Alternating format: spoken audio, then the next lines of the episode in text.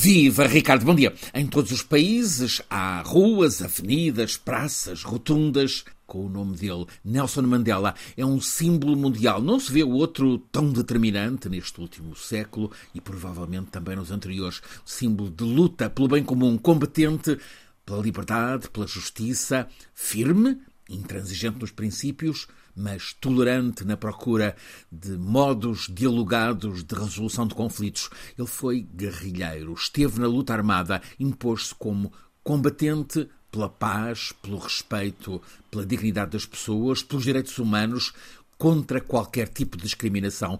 Ele que viveu o sacrifício tremendo de mais de um quarto de século de cadeia na duríssima prisão política, foi capaz de dialogar com aqueles que o tomaram como inimigo, libertou o país dele, fez a África do Sul experimentar viver sem o apartheid que a minoria branca impunha à maioria negra. Ele soube promover a reconciliação, a procura constante de progresso, de melhoria de condições de vida. Lutou pela autodeterminação das pessoas, sem distinção de raça ou de religião. Ele, Nelson Mandela, foi sempre tenaz, obstinado na luta contra a opressão, contra a miséria, contra o racismo.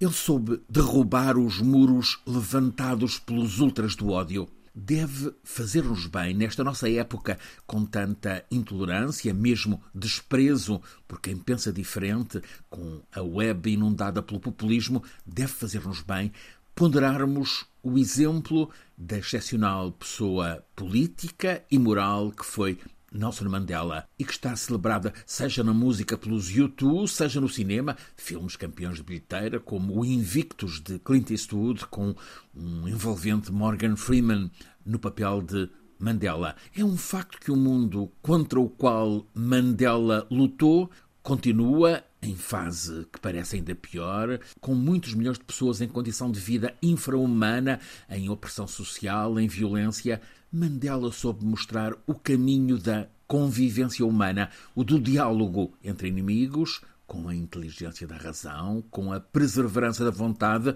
ao serviço do bem comum, que se sobrepõe aos conflitos legítimos ou ilegítimos, é uma grandeza humana e uma filosofia que tanta falta faz para a procura da resolução de desencontros de hoje, mergulhados em tanto sofrimento, em tanto ódio, da Palestina à Ucrânia e tantos outros lugares submetidos por criaturas sem a humanidade civilizada de Nelson Mandela.